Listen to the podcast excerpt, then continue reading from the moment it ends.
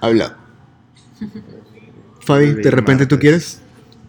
Yo puedo decir lo que recuerdo. Ya, Fabi se ofrece. Va a hacer el resumen. Ya, entonces básicamente es. eh, se narra una experiencia eh, de esta persona cuya posición no recuerdo en una empresa X, eh, en la cual habla sobre una persona que trabajaba en esta empresa, que era alguien con muchas habilidades técnicas, que era la persona probablemente con mayor seniority dentro de la empresa, que era la persona que veía los proyectos más complejos o eh, agarraba justamente los retos que nadie más quería ver porque en teoría él podía solucionarlos. ¿sí? Entonces eh, empezó a suceder que esa persona que al inicio eh, ayudaba y apoyaba, incluso hasta enseñaba a personas, empezó a concentrarse tanto en los retos que tenía y en las dificultades que habían en las cosas que tenía que hacer, que empezó a cerrarse, empezó a aislarse y empezó a hacer todo solo, porque estaba esa creencia de que él solo podía hacerlo, porque era el mejor. ¿sí? Y habla un poco sobre al final cómo, eh, no sé qué tanto ahondar en el tema, pero eh, cuán tóxica se volvió su, su, personalidad dentro de la empresa porque eh, empezó a trabajar solo y como veía todo solo y sabía y estaba, eh, entendía sus capacidades, quería hacerlo todo desde cero también. Entonces los proyectos empezaron a alargar, eh, empezaron a haber muchos errores, algo que debía durar seis meses terminó durando como tres años.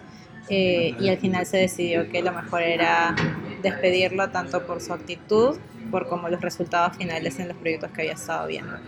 Entonces hay una reflexión súper larga sobre eh, qué era lo que esa persona estaba haciendo mal y también una culpa de parte de la empresa, ¿no? O sea, que cómo es que la empresa permitió que esa persona mutara de poder haber sido un activo súper importante a finalmente ser súper tóxico y haber alargado eh, proyectos por tanto tiempo y probablemente generar bastantes pérdidas para la empresa.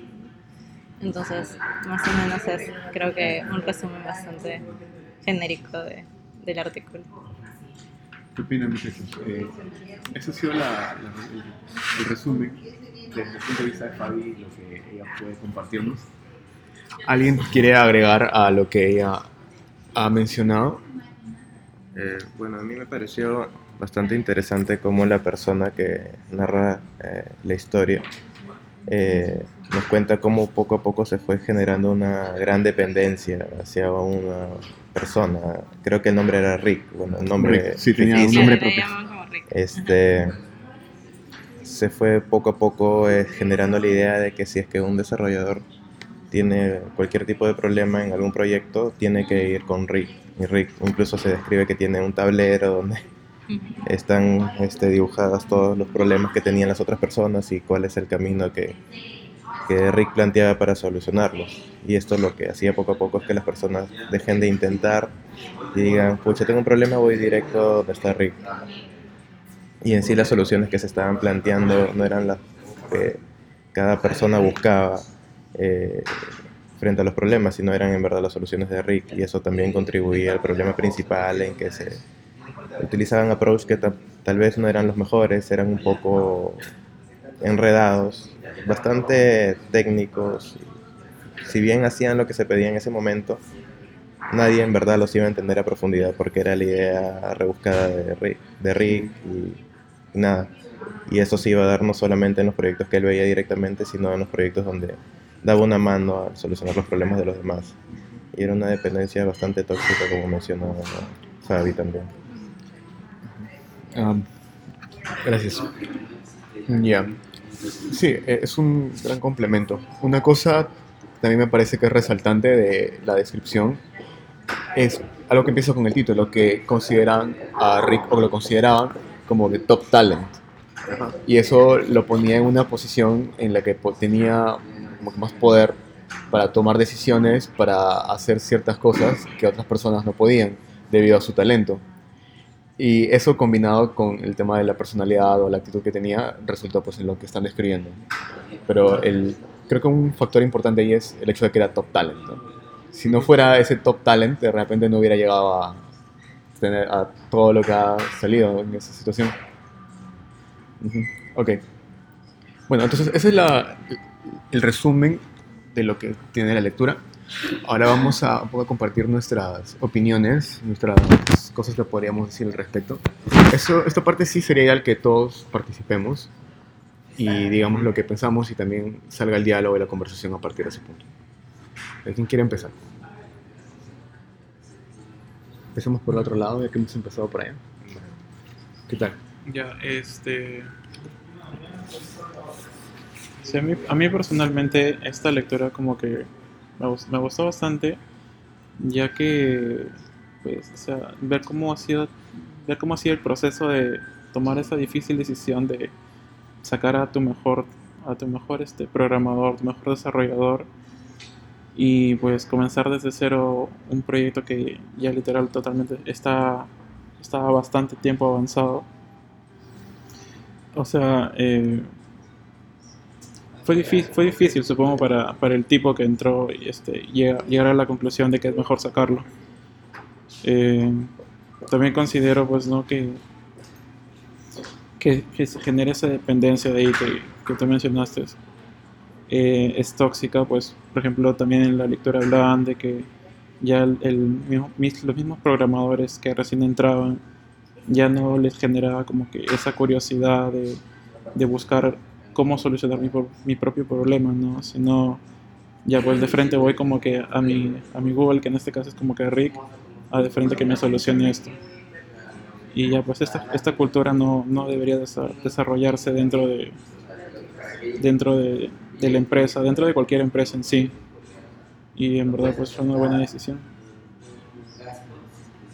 me llama bastante la atención el impacto que se describe que tuvo en los demás trabajadores este el despido que fue supongo yo más o menos sorpresivo de este personaje de Rick porque digamos si es que tú sabes que cierta persona es el de mayor rango el más senior de la empresa y que digamos de pronto te enteres que ha sido despedido como que bueno supongo que fue bastante impactante para los demás este trabajadores pero también es interesante ver cómo poco a poco, o sea, frente a esa adversidad se podría decir de que ya no tenían a su, a su líder, a su head este, al lado, eh, buscaron alternativas, comenzaron a reunirse más, a sacar este, soluciones más pequeñas, más a la medida, pero que, en las cuales tenían confianza ellos mismos de entenderlas, de poder este, contar con las demás personas con- junto con las cuales lograron este, desarrollar una idea, un approach o una solución y sacar el producto adelante. O sea, a pesar de que fue bastante preocupante tal vez al inicio, lograron, a- lograron llegar a una buena solución que ya de hecho este, mejora la confianza que cada uno de los profesionales puede tener en este caso. Me pareció bastante interesante ese punto, ese cambio que se da en la, en, la lectura.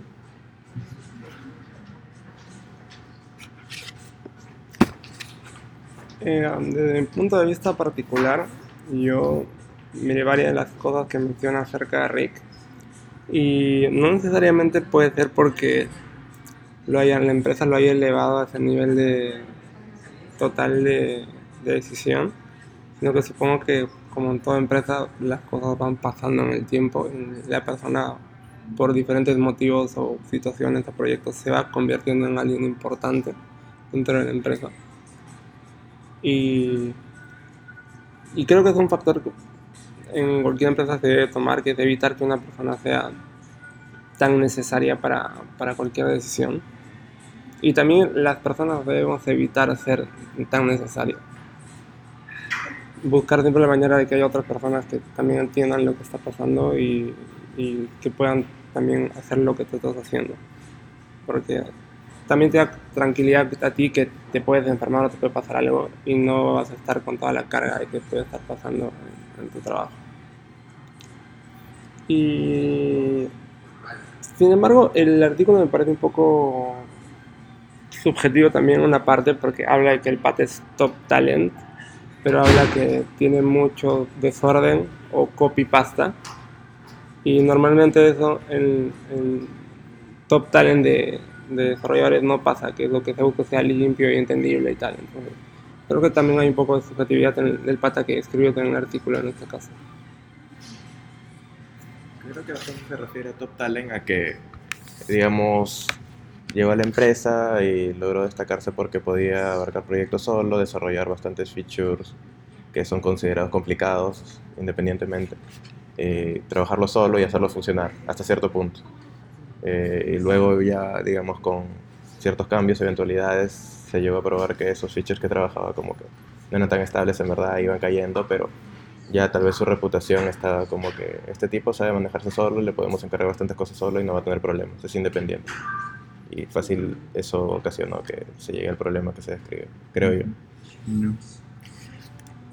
Um, comparto bastante de las apreciaciones que, que dicen. Que se me ocurre una, una que creo que de repente no es tan obvia. Eh, ¿Han visto quién es? Es un brother que trabaja eh, como que coacheando empresas para que puedan escalar, para que puedan mejorar sus cosas, ¿no? Entonces la manera, como- cuando yo leía cómo es que describía la situación, me daba la impresión de que ponía bastante de la culpa, bastante responsabilidad de la situación en Rick. Y cuando yo leía que cuando el proyecto que fue estimado en seis meses terminó saliendo en tres años, me parece inaudito, me parece increíble cómo es que el management deja que una sola persona alargue un proyecto tanto. Es algo que me parece una exageración, no, la verdad no, no lo veo muy factible, no lo veo, o sea, no digo que no haya pasado, no tengo pruebas para decirlo, pero me parece una exageración. Entonces, bastante lo que eh, se está escribiendo como algo que sale de Rick es algo que yo creo que tiene, uno también que es responsabilidad del management, que, que controle y que no deje a que escale a ese punto. Entonces, bastante de la responsabilidad la pondría no solamente en Rick, que de hecho no le faltan eh, fallas en toda esa historia, pero también la pondría bastante de cara a temas del el plazo que tomó el proyecto, los problemas que han salido y la razón por la cual se llegó a ese punto en el management. ¿Has- ¿Han checado los comentarios de la gente que, que decía abajo?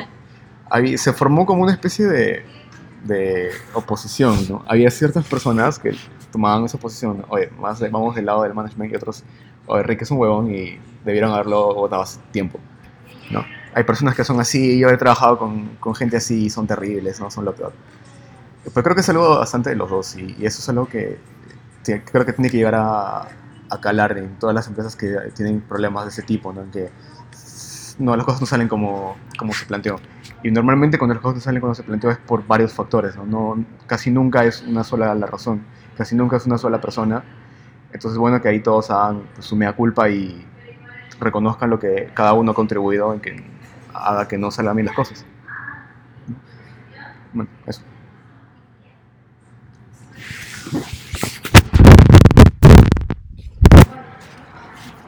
Ya. em, sí, o sea, creo que una de las primeras preguntas que me hice también era lo del top talent. Eh, ¿Por qué Rick era considerado top talent? Porque todos podemos tener distintas eh, definiciones de qué es ser un top talent, pero creo que muchas de las actitudes mencionadas eh, no eran necesariamente un top talent y de repente justamente el error de- del management fue pensar que Rick era un top talent y de repente no lo era, de repente tenía buenos skills técnicos, de repente sí, este, tenía una forma de pensar distinta a la del equipo que es súper valiosa, pero eh, eso no significa que, que necesariamente estuviera tomando las mejores decisiones o que fuera la persona ideal para tomar esas decisiones. De repente estaba, en una, en- estaba haciendo para la cual no estaba completamente listo. Exacto, de repente sí tenía muy buenas ideas, pero finalmente la, la ejecución o la forma como las hacía o incluso esto de, de encerrarse eh, era de repente porque justamente el management había decidido confiar en él de una manera que no, para la que no estaba preparado incluso, porque eso de que eh, se alargaran los proyectos o que eh, estuviera realizando código que no era entendible para el resto significa que no tenía ningún tipo de supervisión. Y es más, o sea, creo que la carga laboral que tenía probablemente era increíble y la frustración incluso que podía sentir él, que no lo sabemos, porque eso también es subjetivo, pero me imagino que nadie podría estar tranquilo y feliz trabajando con tanto peso encima, ¿no? Y, y sobre todo este, eh, con más gente viniendo con problemas y con más cosas, entonces me pongo de- desde su punto de vista y, o sea, yo primero sabiendo el potencial que tengo, con la carga de trabajo que tengo y, y de repente sí, con esa frustración de, no estoy avanzando o, yo soy el único que puede solucionar esto, obviamente lo único que hacer es seguir perjudicando el desempeño que tenía. Entonces ahí ah, era necesario alguien que fuera capaz de decirle o te ayudo o necesitamos que eso cambie y no esperar al último momento cuando obviamente él ya había tenido, no sé, un montón de años trabajando en algo y que simplemente se lo quieran quitar, porque esa es finalmente la percepción que Rick creo que tuvo y por eso explotó y dijo como, yo he hecho esto solo y ahora como me quieren venir a decir cómo tengo que hacerlo. Entonces creo que había muchas cosas que se pudieron haber hecho desde antes de ambos lados, porque Rick tampoco, o sea, sigue siendo una persona que debería ser profesional, lo suficientemente profesional para también él dar un paso hacia atrás. Pero creo que sí hay muchas cosas que se pudieron hacer el camino antes de llegar a, a ese punto en el que sí creo que la única solución, porque ya, ya no había otras opciones, era sacarlo de la empresa.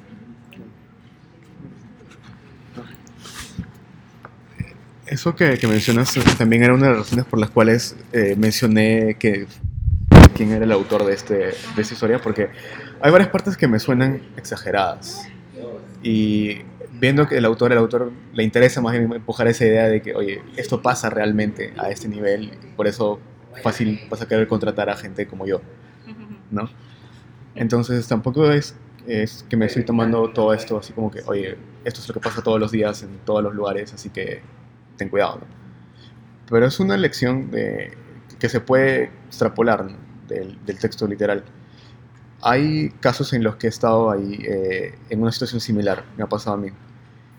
¿A ustedes les ha pasado, han estado en un proyecto en el que ha pasado esto de que hay una persona que es la que tiene el conocimiento de todo y el código, el sistema y todo, sin ayuda de esa persona es impenetrable? No a ese nivel. De verdad, no a ese nivel. Bueno, y también habría que agregar que el tema de la actitud de esta persona no ayudaba a llevar esa situación bien, ¿no? En mi caso no pasó, no ha pasado así de esa manera tan exagerada, pero sí se notaba que había, hasta ahora un poco hay, esa centralización. De hecho, hablar conmigo en algunas cosas, porque yo conozco ciertos sistemas legacy de los proyectos que hemos visto, y no se ha hecho un esfuerzo tan activo para cubrir todas las esquinas que puedan salir en cuanto a descentralización de información y de responsabilidades. Hemos, lo hemos reconocido y lo hemos estado llevando, se está descentralizando y todo eso, ¿no? Pero es todo un proceso, todo un camino. Y felizmente ahí sí tenemos el apoyo de, del management para que nos ayude a, a, llevarlo mejor, pero acá no fue. Entonces, ¿cómo podemos hacer para, para reconocer cuando esa situación llega en nuestra experiencia y en nuestros proyectos?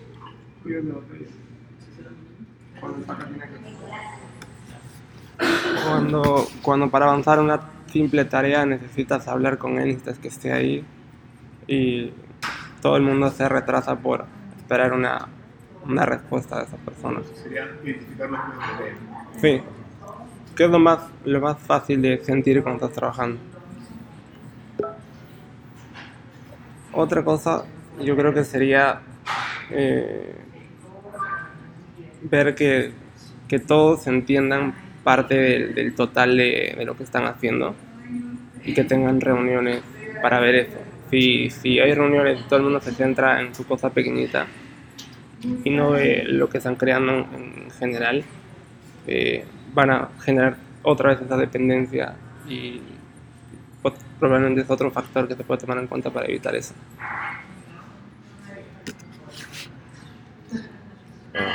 Otra cosa que, o sea, es un muy buen indicador que mencionas. Aparte, yo también este, me enfocaría en qué tan buena se está haciendo la gestión del conocimiento dentro del proyecto, porque, por ejemplo, desde el management, eh, no es que, digamos, llegue un proyecto, surja la idea de cómo este, abordar ese proyecto, cómo solucionar el problema que se tiene y ya, de la nada, un día para otro se empieza a codear, sino que existe un proceso en el cual se, se trata de llegar a se conoce como definition of ready, que es, digamos, madurar la idea hasta que ya esté lista para empezar a trabajar sobre ella. Y si es que, digamos, yo llego a un nuevo proyecto y quiero ver cómo el, cómo el proyecto en sí, la ha ido madurando desde una reunión inicial hasta una lista de requisitos, un backlog ya planteado, ya armado. Y me dicen, ah, ya pregúntale a, a la persona X, que él es el que lo ha visto todo este tiempo, él sabe cómo es. Y tal vez la persona X no está, ya yo puedo darme cuenta de que tal vez esto no está muy bien como que establecido, documentado y que si esa persona X desaparece, como que todo el progreso que se ha tenido hasta ahora se puede perder, o sea, no está reflejado en algún lugar, no puedo yo ir leyendo eh, las conclusiones que se han tenido desde la reunión 1, que se cambió en la reunión 2, que se logró desechar para después, que tal vez no era como se había planificado desde un inicio, se tuvo que hacer un cambio, etc. Todo ese proceso este, se debería considerar, o sea, no es solamente importante el resultado, sino también todo el proceso. Creo yo que eso también posiblemente ha fallado en, en la historia que se cuenta.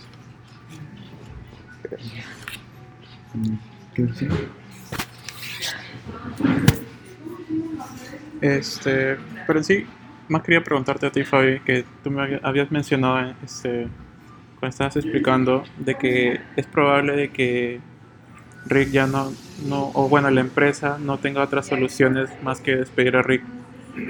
Eh, o sea, por ejemplo, aquí este, en la historia hablan de dos tiempos también. Uno donde Rick como que siempre este, respondía a las preguntas, las consultas que tenían. Y ya luego hubo la etapa en donde pues literal se, se encerró y como que no quería saber más, más del resto y quería solucionarlo todo por su cuenta.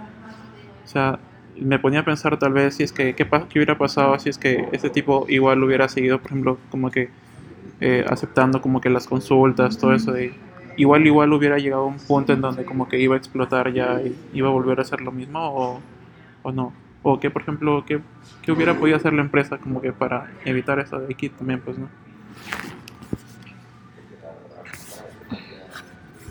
Justo estaba pensando en eso porque, a ver, yo no estoy tan directamente relacionada a los proyectos, entonces de repente mis propuestas no van a ir por el lado técnico, obviamente, pero algo que, que he visto eh, en, en algún momento durante mi vida laboral es que cuando le das mucho poder, mucha responsabilidad y mucha capacidad de decisión a una sola persona sobre algo en específico, eh, no le das necesariamente el apoyo necesario o eh, incluso maneras de, ver qué es lo que está haciendo, puede que eso termine mal. Entonces puede haber desde temas de, ok, si yo solo lo veo, entonces, o si yo solo lo hago, o si yo tengo todo el poder, incluso eso genera, somos seres humanos, entonces eh, hay muchos temas con el poder. Si yo tengo todo el poder sobre algo, de repente voy a empezar a hacerlo de manera negativa o, o, no sé, me voy a sentir mucho más importante y eso lleva a muchos temas. Si nadie te está haciendo seguimiento eh, sobre algo en específico, hay maneras en las que alguien puede cerrarse realmente, ¿no? Entonces yo creo que lo primero es, están hablando de centralización.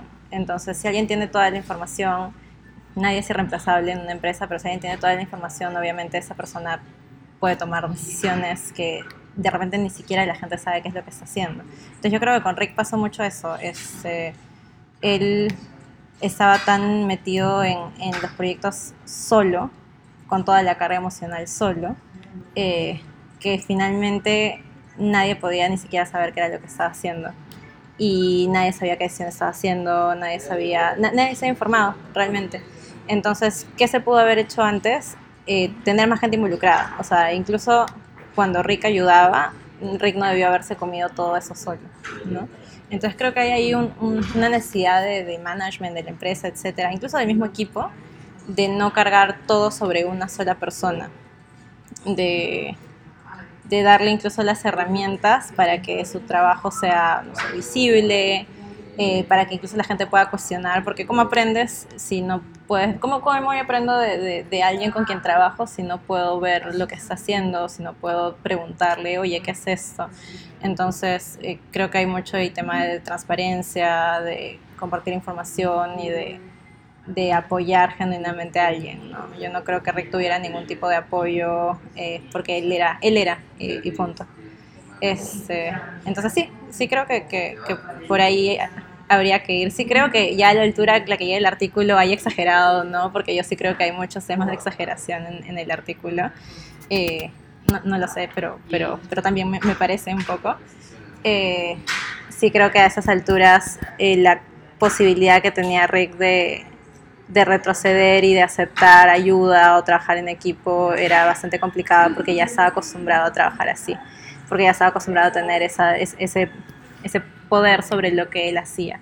Y cambiar esa mentalidad de una persona no iba a tomar poco tiempo. Y todos los proyectos que él tenía creo que ya estaban en rojo. Entonces, cuando ya sucede eso y necesitas cambiar rápido, lo más prudente para hacer era justamente que Rick saliera. Pero no, o sea, muchas cosas se pudieron haber hecho en el camino, empezando por involucrar gente en lo que Rick estaba haciendo. Incluso si era gente que no era no estaba al mismo nivel que él, eh, si ya hay gente involucrada, hay más facilidad de, de, de, incluso las ideas. O sea, todos sabemos que trabajar en equipos siempre es mucho más rico que trabajar solo. O sea, cómo aprendes, cómo mejoras. Y todas las fallas que tuvo Rick de repente se pudieron haber hubieran podido minimizarse si hubiera tenido gente en el camino que le hubiera dicho, oye, eso ya existe porque estás codeando desde cero. ¿no? Sí. no sé qué opinas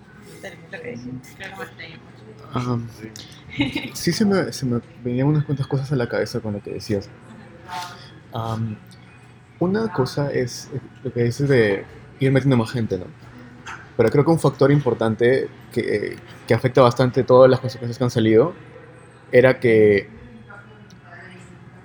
era que la propia actitud de Rick no era abierta a que otras personas se involucren, a que la carga que él tenía se vaya descentralizando en otras personas o en otros equipos incluso.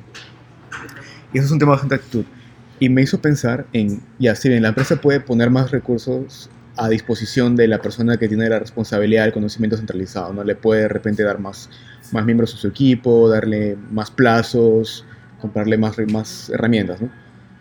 Pero también me puse a pensar en qué puede hacer la, la empresa de cara a mejorar la actitud de esa persona y abrir más su, su, disposición para tomar, hacer cosas que de repente no está acostumbrado a hacer o que no está dispuesto a hacer en este momento.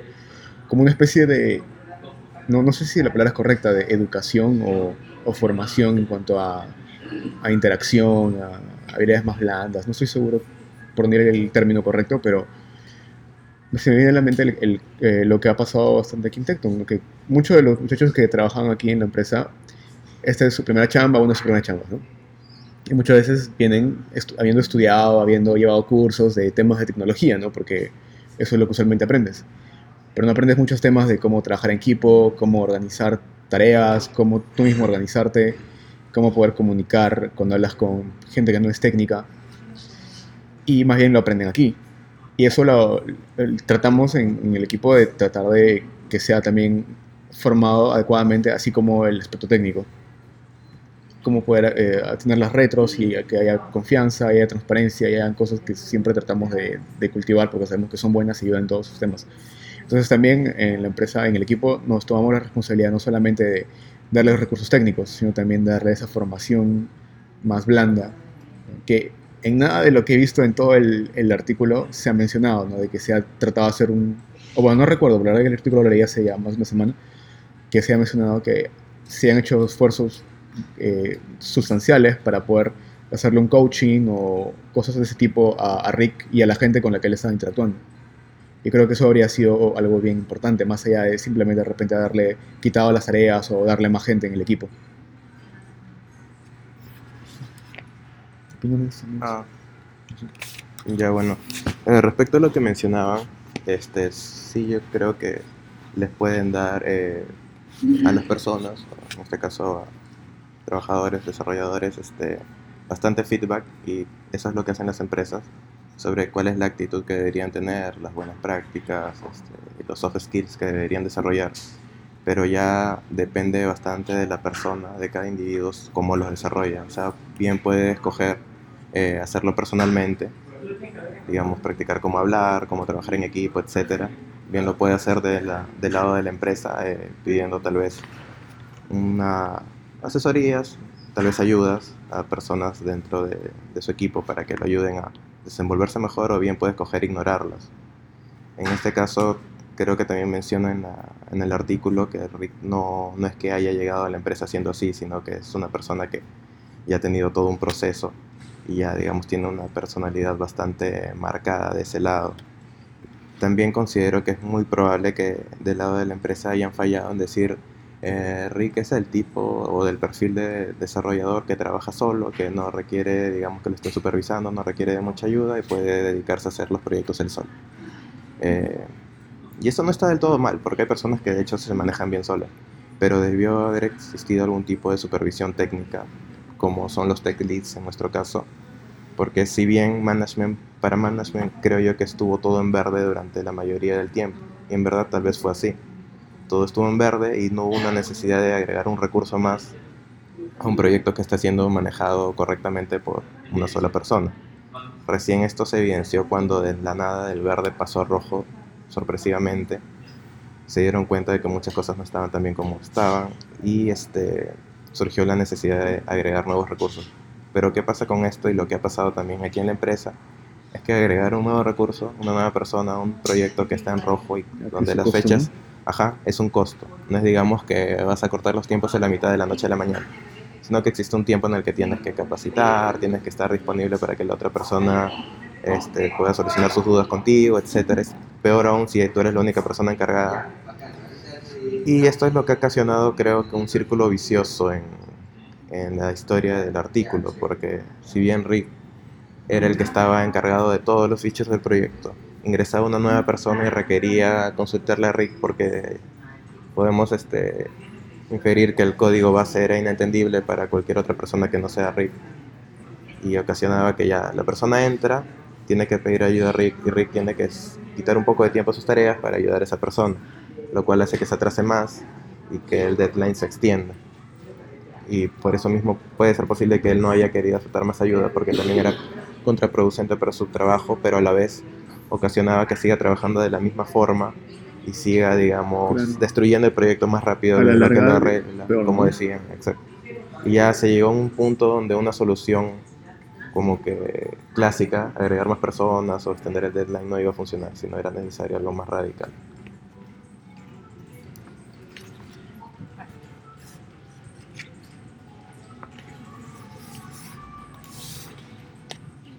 Yo no lo tomé tanto como que eh, Rick era así desde el inicio, sino que eso es lo que he notado también. Tú puedes entrar y estar fresco y empezar cosas y estar en tu top level y hacer un montón de cosas, pero los, los retrasos, seguramente los cambios constantes, que no podía contar con más personas, hicieron que su actitud también cambiase y no, no durmiera lo que necesitaba dormir y todas esas cosas hicieron que la actitud de Rick también se vuelva más destructiva, constante y probablemente también su rendimiento en su trabajo haya ido bajando y generado también el problema que termina desencadenando que, que lo saquen y después de este, rehacer muchas cosas que ha hecho Rick. Pero parte de las soluciones que menciona Fabi, yo creo que habrían solucionado el problema al inicio, pero ya al medio al final ya no, ya no era posible.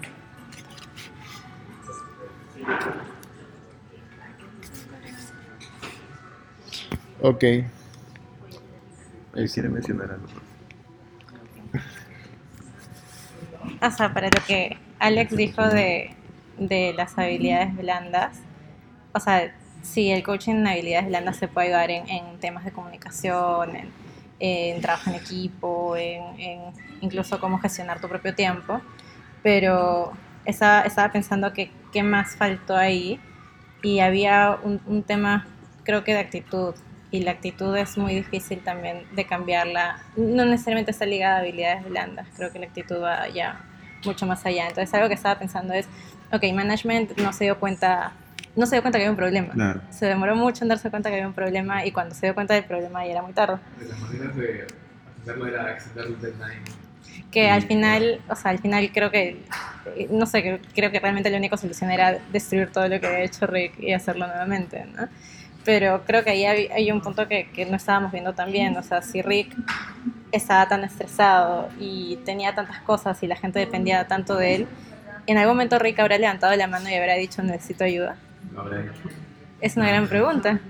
Yo Porque- su personalidad, o lo que se describe de su personalidad, desde las personas que son reacias a hacer ese tipo de cosas. Claro, ese es ejemplo que también se puede deducir, Sí.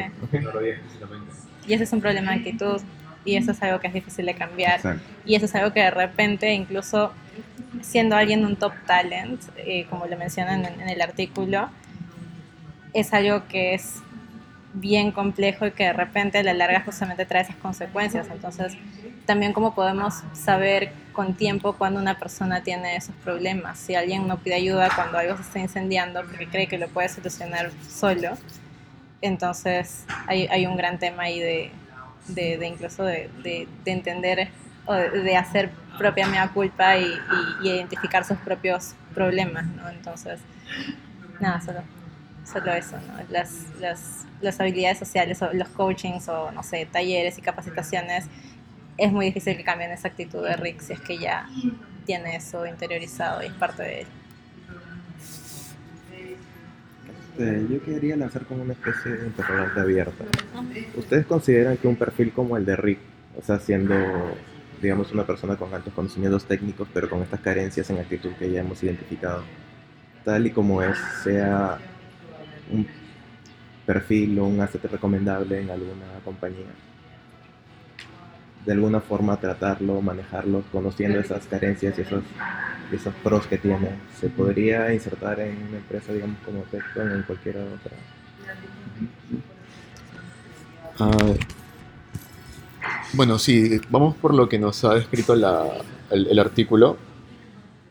Yo diría que no, porque me, me, me hacía bastante ruido el hecho de que lo llamaran top talent y que lo tuvieran con tanta estima, cuando desde un principio estaba, se estaban viendo señales de que no, no hacía eso. En realidad en programación, en, en tecnología no existen los genios solitarios, como decía un comentario más abajo. Y eso es cierto, porque una de las cosas que, que, es uno de los orígenes de los grandes problemas que hay en software es que el software te permite hacer sistemas muy complejos muy rápido. Y esa complejidad excede con muchos órdenes de magnitud la capacidad humana de poder razonar y poder entender esos sistemas complejos. Entonces, por muy genio que alguien se venda, por muy genio que, que tenga la fama, va a haber un momento en el que los sistemas que maneje no los va a poder tener solo en su cabeza. Y eso no solamente en cuanto a entendimiento del, del sistema, sino eh, en cuanto a tiempo, porque una sola persona solo tiene dos manos y solo puede estar en un lugar a la vez. Entonces, no, no me imagino cómo es que cualquier empresa que hace proyectos medianamente complejos pueda trabajar bien con un perfil de esa manera. De hecho, me imagino que es más producente, o más productivo en realidad la, la idea de tener un buen grupo de, de, desarrolladores de nivel medio que trabajen ordenada y organizadamente que tener una sola persona que puede de repente resolver problemas complejos o que tenga experiencia, pero que al final todo lo tiene centralizado. En algún momento eso no va a rendir bien.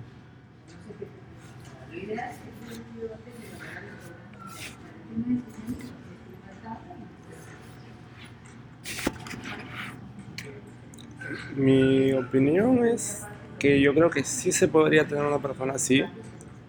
Sin embargo, creo que el el equipo y las personas con las que trabaja son las que deben hacer que, la materia prima que él tiene pueda ser utilizada de manera correcta.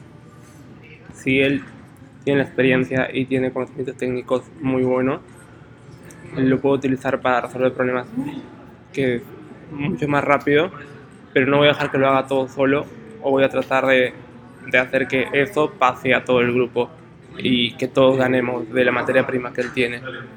Entonces creo que sí se podría tener a alguien así, pero depende de cómo trabajes con esta persona. Y siempre digo, cuando, tienes un, cuando eres un líder de algo, tienes que conocer a tu equipo y saber cuál es lo mejor que te puede dar esa persona y ponerlo en la tarea indicada para que todo salga bien. Entonces creo que más depende de cómo manejar a ese tipo de personas que simplemente no contratar a ninguno.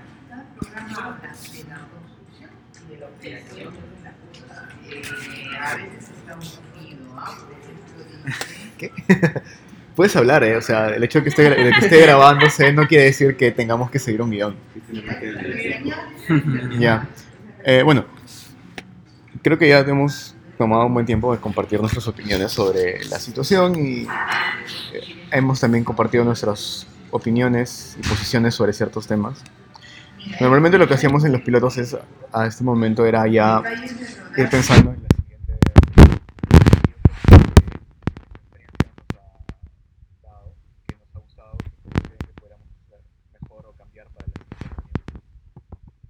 ya no hablar sobre la psicología, sino sobre ¿Qué opinan? ¿Les ha gustado? Eh, ¿Qué hacemos para el siguiente? ¿Qué les gustaría mantener o agregar? Particularmente que les gustaría compartir, que ya hayan leído compartir para que conversemos.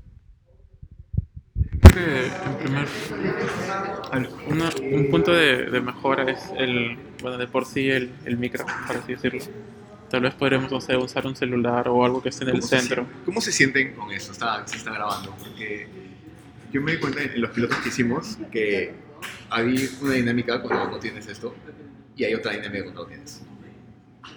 o sea yo por ejemplo la manera en que lo sientes como que a veces este cuando tú hablas como que puedes como que llegar a cortarlo un, un poco así o darle una opinión para que el otro siga hablando todavía pero con, con un micro por ejemplo ahí es como que esperas a que te- termine y tengas recién como que un turno para, para hablar Ya. ¿Eso te parece bueno o te parece que no debería ser así? Eh, siento que le corta un poco la, la dinámica a una conversación, tal vez. Ya. Digamos con un micro la en general en el centro. Sí, en el centro, Se podría escuchar Tendríamos que encontrar un, un lugar que nos permita eso, porque si lo ponemos ahí, digamos, que se va a escuchar a alguien de un volumen, se escucha a alguien de otro, no va a ser, no va a ser muy, muy dinámico. claro. Sí, mira, yo también estoy de acuerdo con eso. Me parece que se pierde cierto dinamismo de poder hacer un, un capítulo así inmediato, back and forth. Un debate ahí de vuelta. Claro, pero también, pero también me parece que he conversado con un montón de gente así por extendida periodos de tiempo. Hay personas con las que es más fácil conversar, claro. Y uno mismo también tiene su estilo. Y puede ser que hay personas que se desenvuelvan mejor cuando no los interrumpes, cuando no les das esa oportunidad.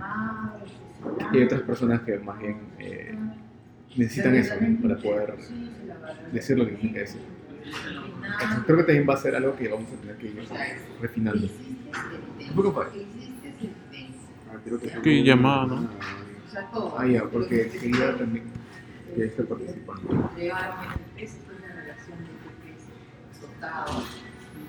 ¿Por qué no te van a aprender un poco de Cada gol, pero no vendemos. Creo que ya encontramos el artículo. Ya. El.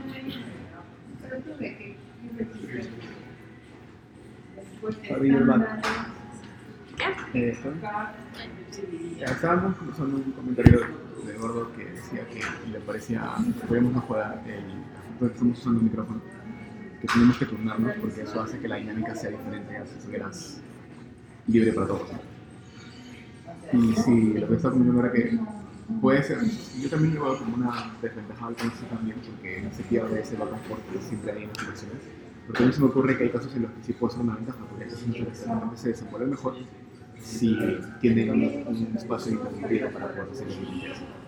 Entonces creo que hay algo que tendríamos que ir trabajando. Ya. Algo que también creo que salió en las conversaciones anteriores era que también deberíamos nosotros estamos tratando de hacer lo que se va a grabar y que se va a poder contar después, tratar de mejorar la manera como expresamos nuestras ideas.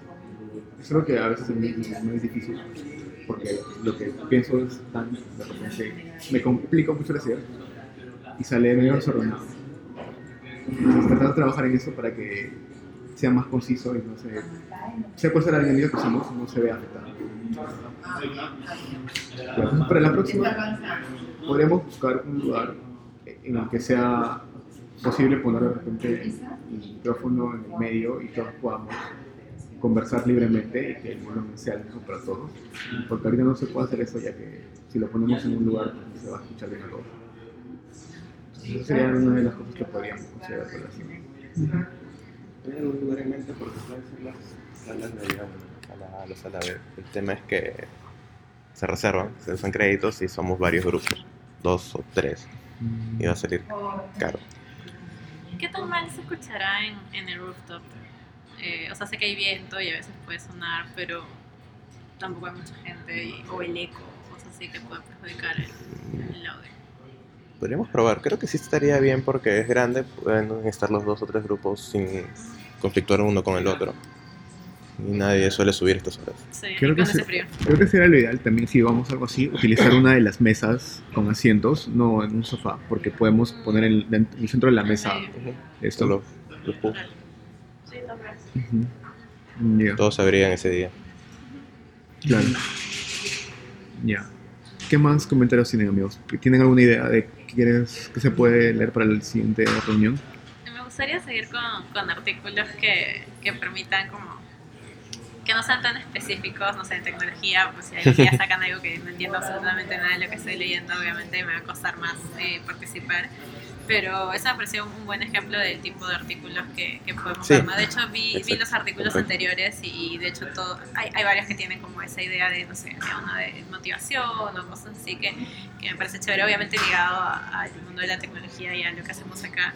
Eh, pero sí, me, me gusta que, que sean así, de temas un poco más generales y abiertos. Puedes también, de repente, de las cosas que tú conoces y que dominas, artículos que ya has leído, Ujú. y compartirnoslo para que nosotros más bien te- demos nuestra opinión, que eso es algo que también hemos hecho. Ya. Eh, ¿Alguien tiene una, un- una idea en concreto ahorita como para compartirlo? No, no, ya, entonces vamos a tener que, que coordinarla. Fácil en los otros grupos también hay ya propuestas. Eh, sería cosa que la gente que ya lo ha leído esos artículos lo converse ¿no? y escojan algo. Ya, por ahora nosotros estamos entonces a la espera de eso. Ya. ¿Cómo es la dinámica para la elección del tema? Ah, En los pilotos lo que hacíamos era cada semana alguien decía, "Eh, yo tengo esto. O sea, había un designado por semana. En este caso, como hay tanta gente, mm, no estoy seguro, no creo que sea bueno que se siga la misma dinámica. ¿No? Porque o sea, hay gente que viene de diferentes eh, backgrounds y de repente tiene temas que no son tan con más appeal al resto. Creo que sería una propuesta aquellos que ya tengan ideas, presentarlas y luego esas personas que le han presentado, que le conocen el artículo, conversan entre ellas y escojan una. ¿Qué opinan? Segundo. Va a ser la misma lectura para todos los grupos. No sé. Creo que sí, debería seguir siendo la misma lectura para todos los grupos. Hay que probar con eso. En A este si caso, podemos digamos. Creo que son como que tres personas las que se estaban reuniendo ya hace un tiempo y tal vez como que cada uno está asignado a un grupo y entre todos, pues, bueno, entre los tres pueden como que proponer los artículos que se han, se, se han propuesto en los, subgru- en los grupos que tenemos y ya ustedes deciden cuál se, se conversa. Ah, Podría ser una forma. interesante. Vamos a tener que conversarlo ahí, pues, en, la, en el channel que tenemos. Yo te mando uno, Fabi te manda otro y ya tú los presentas con Juan, Juan, con Jordano. Vemos cuáles quedan. Ya. Ok, Y también se pregunta públicamente en el Slack pues, para que todos estén de acuerdo. Ok, mm, ¿qué más? Ah, yo tengo una- una idea. Eh, la idea de grabarlo se supone que es para futura consulta, gente que de repente esté interesada en opiniones y todo eso. ¿Qué, tanto, ¿Qué tan buena idea les parece eso? Parece bastante- Honestamente. De verdad me parece bastante interesante porque creo que todos hemos escuchado podcasts en algún momento y nos hemos quedado pegados. Y este sería bastante como empresa poder compartir este tipo de conversaciones y de ambientes como que ambientes tranquilos, ambientes entre amigos que quieren tener una conversación más este sustancial y poder mostrárselo a los demás. Me parece bastante llamativo. Mm, ¿Y cuánto dura una hora, no? A la grabación, más o menos.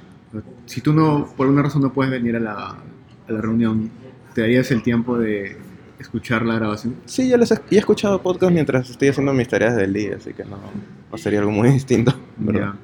Yo también escucho un montón de podcasts y hay podcasts que son más interesantes que otros.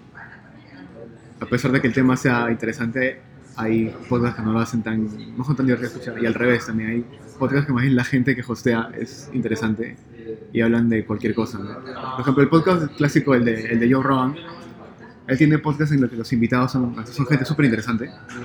Gente que, por ejemplo, hace, hace un tiempo un brother que había sido secuestrado por piratas somalíes y estaba contando lo que había pasado. Pero el brother era súper estoico, lo contaba todo sin... Se contaba las cosas horribles que tienen que pasar, pero lo contaba tranquilo.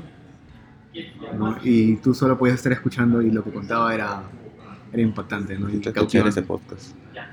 Eh, otras veces eh, Joe Rogan trae a sus amigos comediantes y hablan de cualquier tontería. e igual es súper eh, engage- engaging porque los tipos son súper divertidos. Estoy eh, ahí atención. Entonces, también me gustaría que si se tiene algo como esto, sea un- como una especie de pseudo podcast de esas conversaciones, que sea algo que, que valga la pena, ¿no? No tener algo simplemente para rellenar un link en el help, ¿no? Entonces, mi idea era que en un futuro, si es que se sigue continuando esas ideas, ir viendo qué se puede mejorar a esto, conocer temas de, de repente, las nuevas personas, cómo estamos grabándonos, cómo estamos haciendo nuestra adicción o la- las cosas que, cómo comentamos, y también temas de la producción, que incluye lo de los micrófonos, que todo se escuche bien, que, no sé, lo que tenga que ver con eso. Ya, ¿qué opinan de, de algo como eso? ¿Les interesa o piensan que vale la pena? ¿Cómo pueden Desde, desde un inicio no creo que deberíamos como que orientarlo a decir tenemos que sacar un buen podcast esta semana y ya porque eso va a sonar un poco forzado para todos nosotros. Podríamos hacer algo más interno grabándolo claro este, y publicándolo en Help para que todo sea digamos interno y poco a poco creo yo que las reuniones van a salir mejor. O sea, mm, no porque todos digamos podamos expresarnos correctamente quiere decir que el podcast va a ser interesante porque van a haber algunos que van a ser mejores que otros, de hecho. Pero creo yo que poco a poco vamos a ir desarrollando las habilidades necesarias para poder hacer más interesante una conversación y generar más discusión, más debate. Y ya cuando lleguemos al nivel suficiente se podría hacer más abierto para que gente externa también los pueda escuchar. Ok, Y que el, like it. el, el proceso de madurar hacia el podcast sea más, más sencillo, más natural, no tan forzado. Es decir, te tienes que hacer esto. Con la práctica, la dinámica, tener un buen micro, vamos a mejorar bastante y ahí vamos, vamos a ver si, si ya estamos en el, en el Sí, tienes razón. Eso, eso es cierto. La, la práctica nos va a hacer bien. La práctica es el Es maestro. el podcastero. Ya. Ya, eso entonces, amigos. No hay más. Para la siguiente reunión vamos a hacer las coordinaciones vía el canal de Slack. Y ahí se va a comunicar todo lo que sea necesario. Hasta luego.